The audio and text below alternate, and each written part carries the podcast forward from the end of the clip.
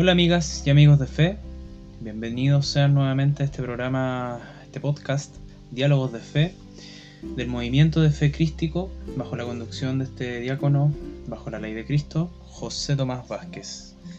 Junto con saludarlo, desde ya los invito nuevamente, como siempre, a que visiten nuestros sitios www.movimientocrístico.org y también elgranfundamento.org. Continuando con nuestro programa, el día de hoy eh, vamos a desarrollar, introducir un nuevo tema, eh, que es uno de los fundamentos crísticos, como fue el tema anterior, que era la divinidad de Cristo, que es fundamental, entender de que es un Dios, que no es un hombre, y que todo lo que hizo lo hizo desde su calidad divina y para cosas divinas. Nunca fue un hombre superior en el sentido humano, ni, ni tampoco todo lo que hizo fue para cosas de este mundo, asuntos políticos, todo es por un plan espiritual y, es importante que la persona asuma de que está entrando en relación con una realidad divina, con un Dios, y que también en toda persona hay una parte de esta realidad divina, que es su espíritu. Ese es el fundamento, el primero, la divinidad de Cristo. Son cuatro pilares importantes los que vamos a ir viendo en estos programas. Eh, la divinidad de Cristo, la salvación, ¿ya? Que, consiste, de qué se trata, qué es, de qué nos salvó, eh, cuándo nos salvó, para qué nos salvó, en fin. La salvación es un segundo fundamento. Otro eh, algo, un tema bastante poco tratado dentro de toda nuestra cultura y información, que es el pecado. ¿Qué es pecado? Todo es pecado. Somos pecadores por naturaleza, tanto que se escucha eso. ¿Qué es pecado en verdad para Dios? Cualquier cosa es pecado. Definir claramente, según la doctrina crística, qué es un pecado. A diferencia de un error o una negligencia. Entender esos conceptos es súper importante. Eh, y junto con eso el arrepentimiento y perdón. O sea, que han sido muy mal enseñados, hay que decirlo como son las cosas. El arrepentimiento finalmente termina siendo una catarsis, un llanto, una desesperación, un golpearse en el pecho, cosa que jamás ha sido eso el arrepentimiento. Nunca. Pero así se nos ha enseñado mal formado, deformado.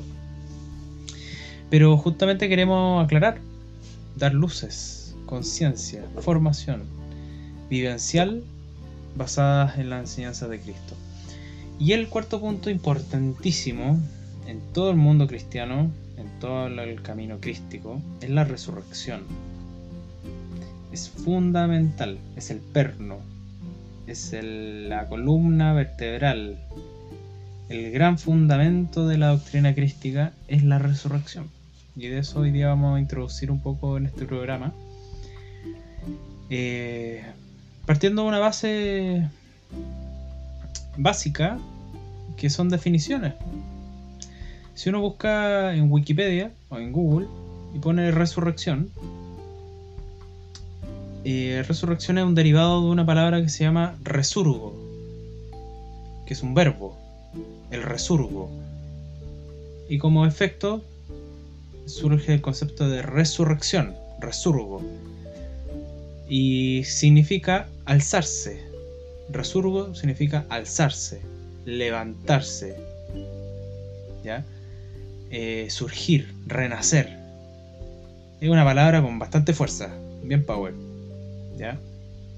Y, y, en base a ese concepto el cristianismo eh, lo establece como el punto central de toda la doctrina crística, porque en verdad Cristo lo establece así, de que el gran paso, de que el gran momento, de que la gran tarea, de que la gran victoria se logra en la resurrección.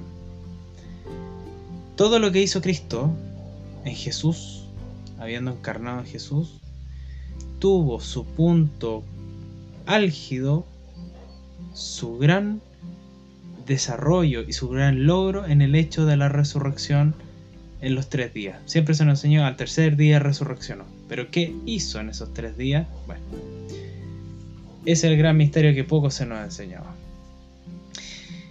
El tema es que el hombre estaba en un estado de muerte. No de muerte biológica, sino que de muerte espiritual.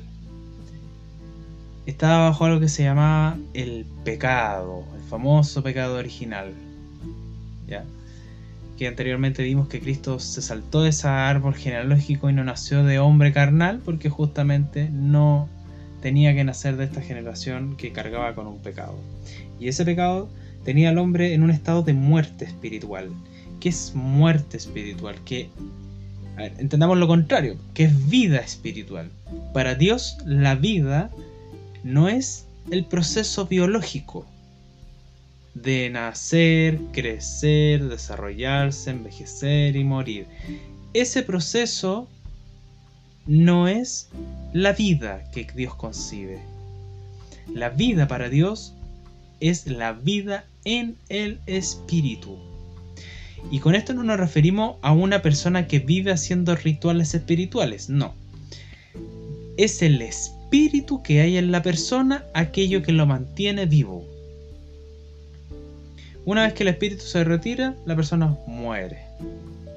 ¿Qué pasaba con el hombre antes de Cristo? El hombre tenía un espíritu, lo sigue teniendo, pero tenía un espíritu y ese espíritu estaba encarcelado, dormido. ¿Por qué? Porque el hombre cometió un pecado que lo dejó en una condición de muerte espiritual. O sea, que no tenía despierto el espíritu que guía a todo hombre de retorno hacia su origen, porque el espíritu nació del origen, salió del origen, que Cristo le llama el Padre, la patria, recorre la creación y su naturaleza siempre va a ser retornar a ese origen, porque es el origen Padre, pero en todo ese trayecto, en todo ese viaje por la creación, el espíritu va tomando conciencia. Empieza a saber quién es, para qué fue creado, por qué fue creado, cuáles son sus talentos, cuál es su índole, decían los eh, antiguos, cuáles son sus dones, sus capacidades, no humanas, estamos hablando de capacidades espirituales. ¿Qué tipo de espíritu es? A nosotros, nosotros le llamamos a eso el yo soy. Cristo dice, yo soy la resurrección, porque ese es el rol de Cristo. Yo soy la verdad y la vida. El yo soy. Es el aliento divino.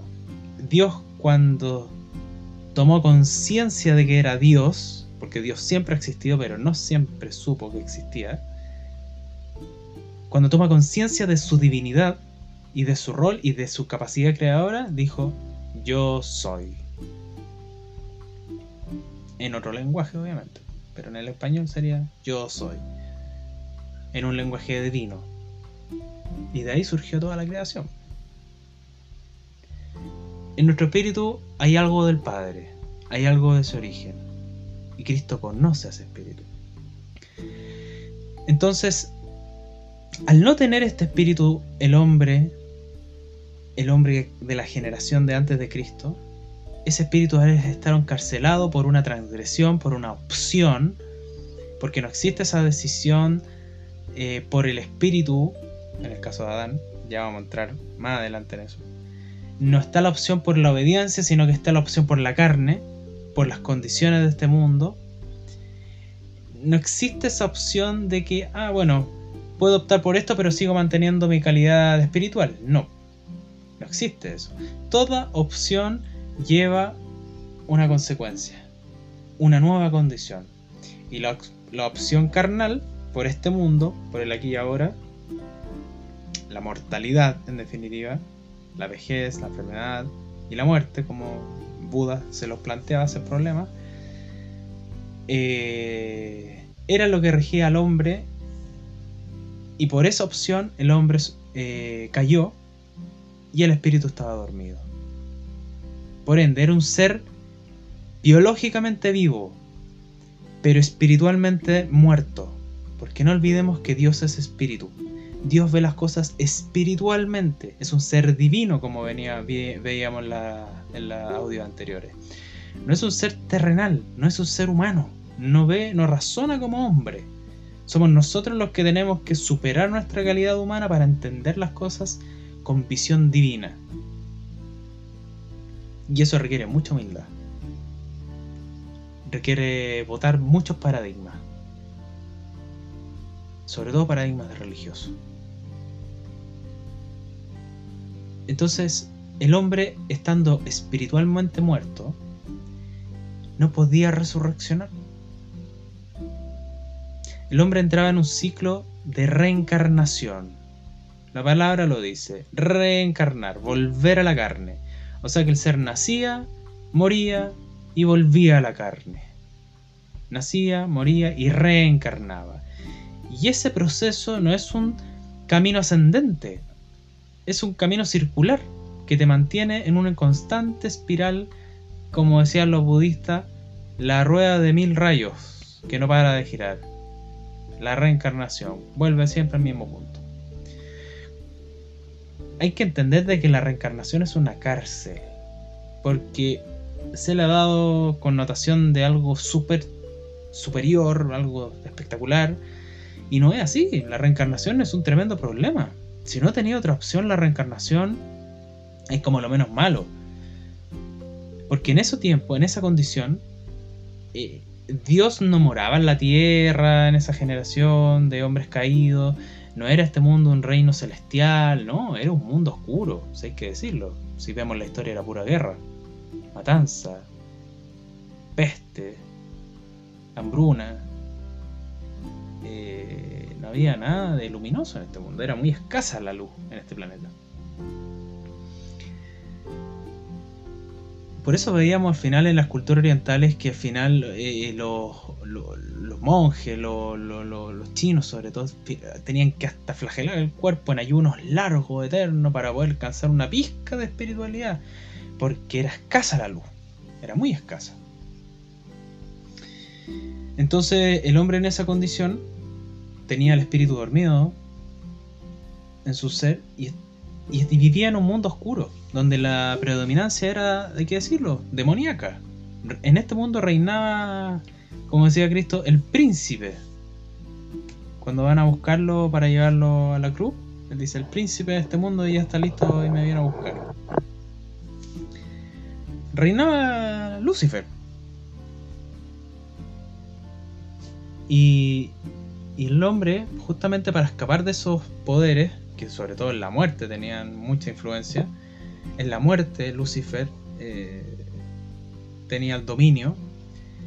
Entonces el hombre para escapar de esa condición optaba por la reencarnación, porque si era atrapado, finalmente, se iba a ir a mundos infernales de sufrimiento,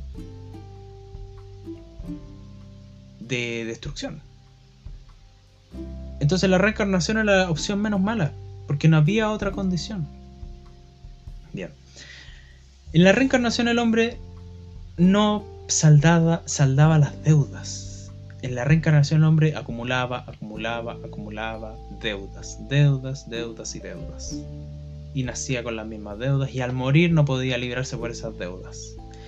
Los que eran escasamente más cercanos a Dios, como eran, hay historias, Buda, Krishna, Moisés, la historia judía tiene muchos santos, profetas, eh, la historia china también, Wan, eh, el Gran Yu, eh, Confucio, Lao Tse, todos esos seres quedan en un estado de espera.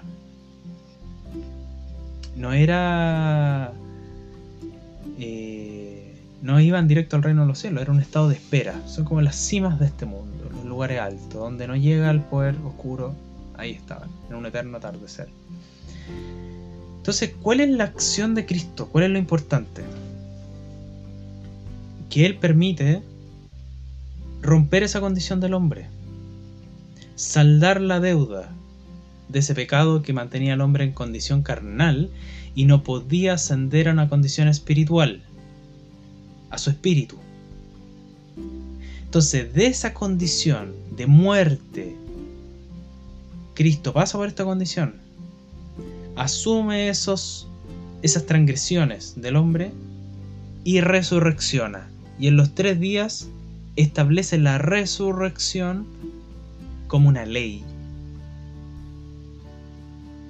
O sea, antes la reencarnación era una ley. Todos reencarnaban. Pero después de Cristo, la ley es la resurrección. ¿Sigue existiendo la reencarnación? Sí. Pero si tú teniendo una opción superior de poder evolucionar, por fin librarse de esta condición de enfermedad, de vejez y de muerte,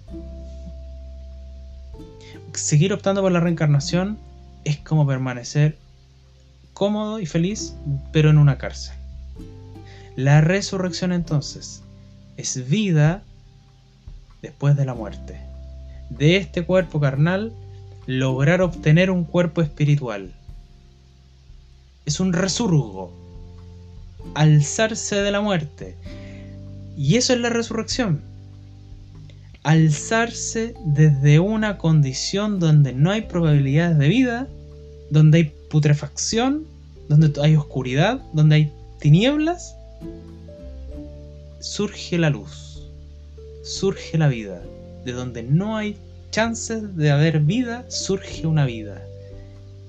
Así de importante es la resurrección.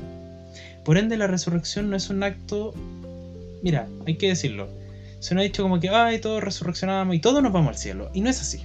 No es así. Sí, todos resurreccionaremos. Pero no todos tendrán la misma resurrección la misma calidad de vida después de esta vida. Cuando Cristo dice, cosechas lo que siembras, se está refiriendo a eso. No todos obtendrán el mismo fruto en la resurrección. Eso dependerá de tu fe, de cuántas deudas hayas saldado, de cuán cerca estuviste de hacer la voluntad del Padre que está en tu espíritu. Depende de varios factores. Pero gracias a Cristo, en esos tres días de resurrección, el hombre vuelve a tener ese espíritu despierto, ya no dormido. Tiene las chances de alzarse de esta condición de muerte. Desde esos tres días, Dios mora en el hombre, dentro del hombre, y desde adentro lo induce, desde adentro lo vive, no como una marioneta, no, porque hay algo de Dios en nosotros. El hombre entonces tiene que reconocer a ese espíritu, conocerlo y aceptarlo, que es lo que más cuesta. Porque yo puedo reconocerlo, puedo decir, uy, que sentí cosas profundas ahora que medito de oro. Pero no necesariamente lo acepto. Digo, ah, qué lindo, listo, sigo con mi vida. No. Una opción requiere un compromiso y una responsabilidad. Entonces ahora que yo sé que con Cristo tengo un espíritu que está despierto, de que me liberó de mis deudas. Cristo nos liberó de deudas que nos mantenían en un estado de muerte.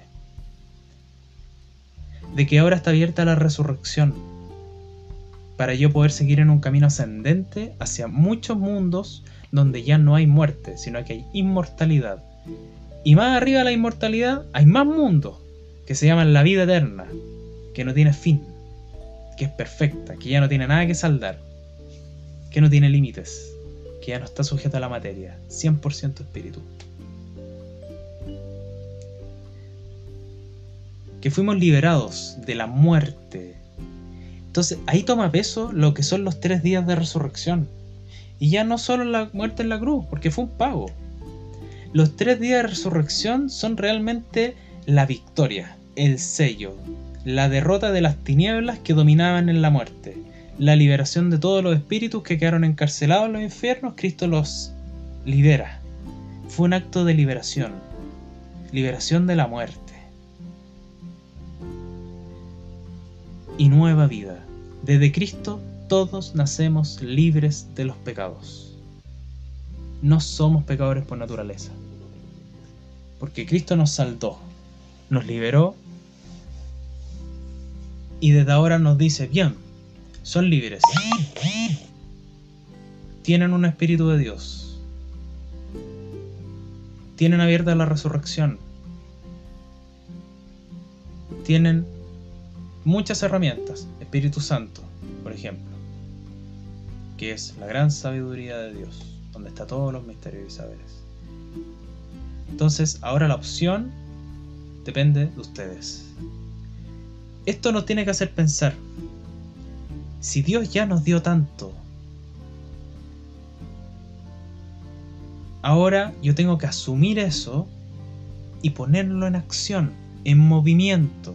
Porque yo no puedo pedir, Señor, ven y sálvame, porque eso ya pasó. Yo no puedo seguir pidiendo, sálvame, sálvame, sálvame, porque eso ya sucedió. Lo que yo tengo que hacer ahora es tomar conciencia de que, ok, si yo tengo un espíritu, yo tengo que conocerlo, vivirlo y comprometerme a seguir ese espíritu. Vencerme a mí mismo para seguir ese espíritu.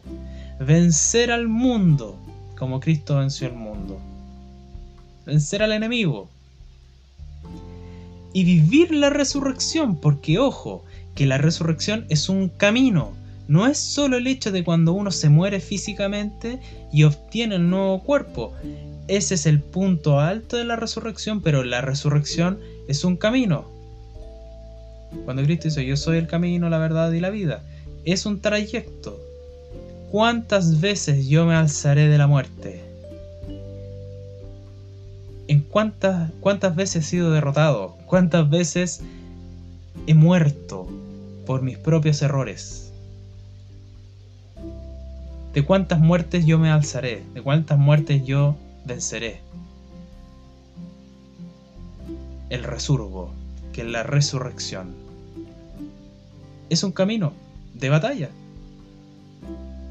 No es un camino fácil. Es un camino que requiere decisión, voluntad y la clave dice Cristo, fe. Porque no tenemos toda la respuesta del tiro. No es ver para creer como decía, decía Tomás. No, aquí es cree. Ten fe, confía. Hay un espíritu en ti. Cristo ejecutó una salvación para tu espíritu, porque ama tu espíritu, no tu imperfección humana o tu apariencia, humana. No ama eso Dios. Dios ama tu espíritu. Por ende nosotros, cuando Cristo dice amar al prójimo como a uno mismo, primero tenemos que entender el uno mismo. ¿Qué ama Dios de uno mismo? ¿Qué debo amar yo entonces de mí mismo? Mi capacidad intelectual, mi físico, mis emociones o mi espíritu. Es un trabajo, es un camino. Por ende nosotros los crísticos planteamos esta, el camino de fe crístico, que es el camino hacia la resurrección, alzarse de la muerte, derrotar la oscuridad, que habita en uno mismo, derrotar las tinieblas del mundo, porque son muchas las batallas que el hombre tiene que dar. Pero Cristo nos dice ahora, ya no están solos en este mundo lejano al reino de los cielos, porque estamos en un mundo muy lejano al reino de los cielos. Pero Él nos, ha enviado bastantes semillas para que la luz eh, que es escasa en este mundo permanezca. Nos dio la salvación nos dio Espíritu Santo, tenemos el Espíritu en nosotros y en oración y meditación podemos ir conociéndolo. Eso quería compartir con ustedes en esta conversación. Me extendí porque es un tema importante. La resurrección es el punto central de que, nos mueve a los crísticos. Todas las decisiones que nosotros tomamos tenemos que pensar, ¿esto ayuda a mi resurrección o me retrasa? en mi resurrección. Saldré en un punto más alto al cual yo estaba antes de venir a este mundo. Todas mis decisiones emocionales, mundanas, familiares, opciones de vida, todo un ser crístico lo pone de frente a su resurrección. Porque la resurrección nos puede pillar hoy día en la noche. Y ahí está el valor del arrepentimiento, perdón, para no arrastrar deudas y deudores. Mi nombre es José Tomás Vázquez, soy diácono bajo la ley de Jesucristo Gracias por escuchar este programa. Los invito a difundir estos temas desde la mirada crística. Los invito a visitar nuestras páginas www.movimientocrístico.org y a ser parte de este movimiento. Ya no solo a estar de acuerdo, ya no solo disfrutar de estos temas que son gratos para las personas de fe, sino que los invito a revolucionar su fe, a empezar a vivir la fe, a practicar la fe y a compartir con otros, con, esto, con otros hermanos crísticos, este camino de batalla, de resurrección y de nueva vida. Un abrazo grande, que estén bien. Música